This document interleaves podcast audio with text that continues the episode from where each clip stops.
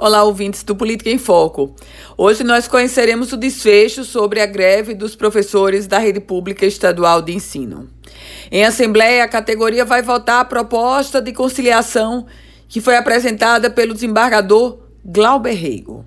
Meus caros ouvintes, a sugestão do desembargador é de que o executivo pague o retroativo portanto, de 6,81%, referente ao reajuste do piso salarial de 2018 em seis parcelas, debitadas a partir de outubro agora de 2018.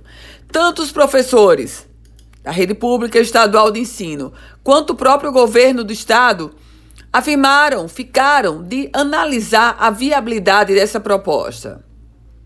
O pagamento do retroativo é o principal impasse entre os servidores e o governo do estado, que já apresentou, ele, o executivo, cinco propostas para pagamento do reajuste. A última delas, por exemplo, estava contemplando a implementação do reajuste salarial de 6,81% a partir de abril para os professores ativos, mas não previa a reposição referente ao período entre janeiro e março. O próprio coordenador do Sindicato dos Trabalhadores em Educação, José Teixeira, destacou que os servidores não aceitam retomar o trabalho sem a garantia do pagamento retroativo.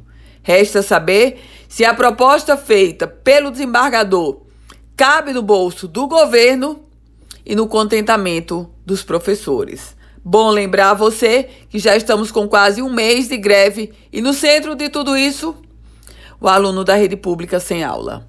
Eu volto com outras informações sobre a política aqui no Política em Foco com Ana Ruth Dantas.